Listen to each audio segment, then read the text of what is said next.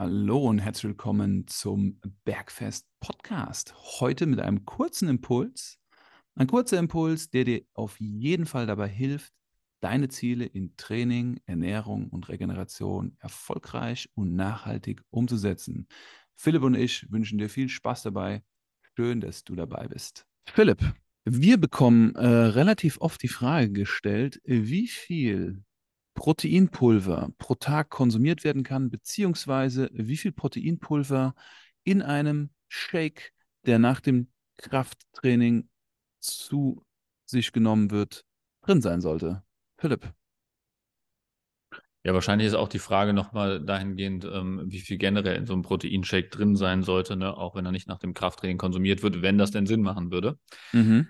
Ähm, also erstmal pauschal würde ich mal berechnen, was ist dein Proteinbedarf über den Tag generell. Mhm. Und da ist jetzt ein guter Anhaltspunkt eigentlich immer so zwei Gramm pro Kilogramm Körpergewicht. Eigentlich für die meisten Ziele, sagen wir, sind, ist Abnehmen oder Muskelaufbau, passt zwei Gramm pro Kilogramm Körpergewicht eigentlich immer sehr gut. Mhm. Also sagen wir, gehen wir mal davon aus, du bist ein 90 Kilo schwerer Mann, dann wären es 180 Gramm Protein pro Tag. Und dann schaust du dir an, okay, was, was esse ich denn so über den Tag verteilt? Wie viel Gramm Protein habe ich pro Mahlzeit drin? Wie viel Mahlzeiten esse ich am Tag? Wie ja. viel Protein schaffe ich also am Tag? Und wenn du dann zum Beispiel auf über deine Mahlzeiten, wenn du dreimal 50 Gramm Protein isst, ähm, schon auf 150 Gramm bist, dann bleiben ja im Prinzip 30 Gramm übrig zu den 180 Gramm. Das heißt, ich würde an generellen Tagen einfach 30 Gramm Protein pro Shake noch zusätzlich zuführen, dass ich genau diese Proteinmenge treffe. Mhm. Alles darüber hinaus wäre sozusagen nur unnötige zusätzliche Kalorien und nicht notwendig. Was ich halt zusätzlich noch beachten würde, wenn ich jetzt gucke, wie viel mache ich in einen Shake oder wie viel Proteinpulver sollte ich konsumieren. Es gibt ganz gute Studien dazu, dass wohl nach aktueller wissenschaftlicher Lage Leucin, die Aminosäure Leucin, hauptverantwortlich dafür ist, die Proteinsynthese zu stimulieren. Und ja. wenn jetzt dein Ziel zum Beispiel wäre, maximalen Muskelaufbau zu generieren, dass dann deine Proteinsynthese möglichst viermal am Tag maximal stimuliert werden sollte. Richtig. Und dass für maximale Stimulation mindestens vier Gramm Leucin pro Mahlzeit notwendig sind, um diese Stimulation anzuregen. Das heißt, ich sollte also noch zusätzlich darauf achten, dass ich in jeder von diesen vier Mahlzeiten auch vier Gramm Leucin zuführe. Dann müsste ich jetzt mal auf mein Proteinpulver draufschauen. Da ist das Aminosäurenprofil nämlich drauf. Und dann mhm. gucke ich da nach Leucin, gucke, wie viel mhm. Leucin mhm. ist denn in diesem Proteinpulver drin.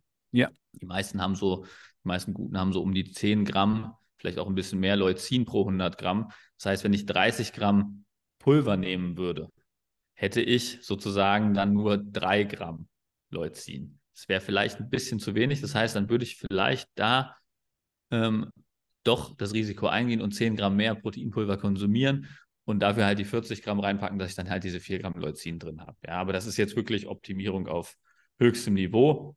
Das ist für den Normalsterblichen nicht notwendig. Aber wenn diese Frage betrachtet wird, wie viel Proteinpulver sollte ich konsumieren, ähm, dann würde ich mir das auf dieser Basis herleiten.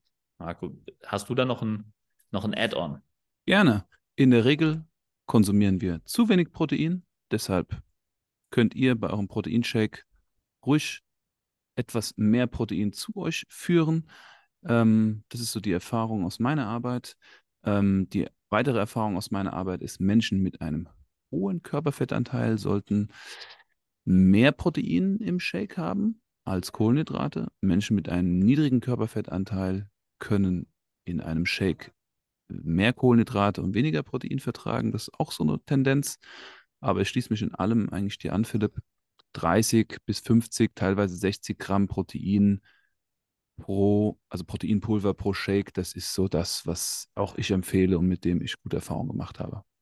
Ja, und da braucht man sich auch keine Sorgen zu machen, dass irgendwelches Protein da nicht aufgenommen wird und so. Ähm, diese Regeln gelten eigentlich immer dahingehend, dass mehr Protein dann nicht mehr hilfreich für den mus maximalen Muskelaufbau ist, aber nicht, dass es nicht aufgenommen werden kann. Also da sehe ich kein, keine Sorge, also dass dann das Protein irgendwie ähm, verschw verschwendet wird in dem Sinne.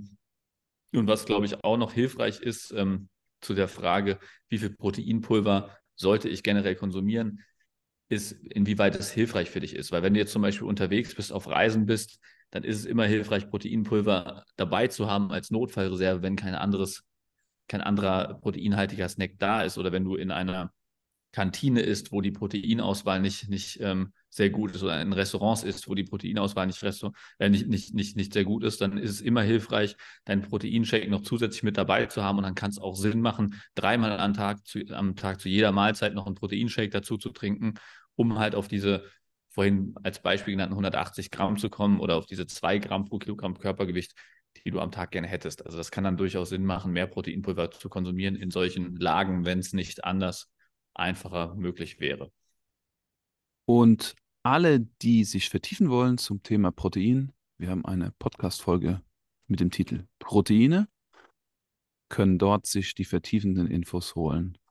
Und ähm, das war's. Philipp. Und danke an euch fürs Zuhören. Wenn ihr den Eindruck habt, dass diese Folge wichtig für euch ist und auch vielleicht einen oder anderen, den ihr kennt, der trainiert und genau diese Frage beantwortet haben möchte, hilfreich sein kann, dann zögert nicht, diese Folge weiterzuleiten. Wir freuen uns, wenn ihr nächstes Mal wieder einschaltet, wenn es heißt Bergfest.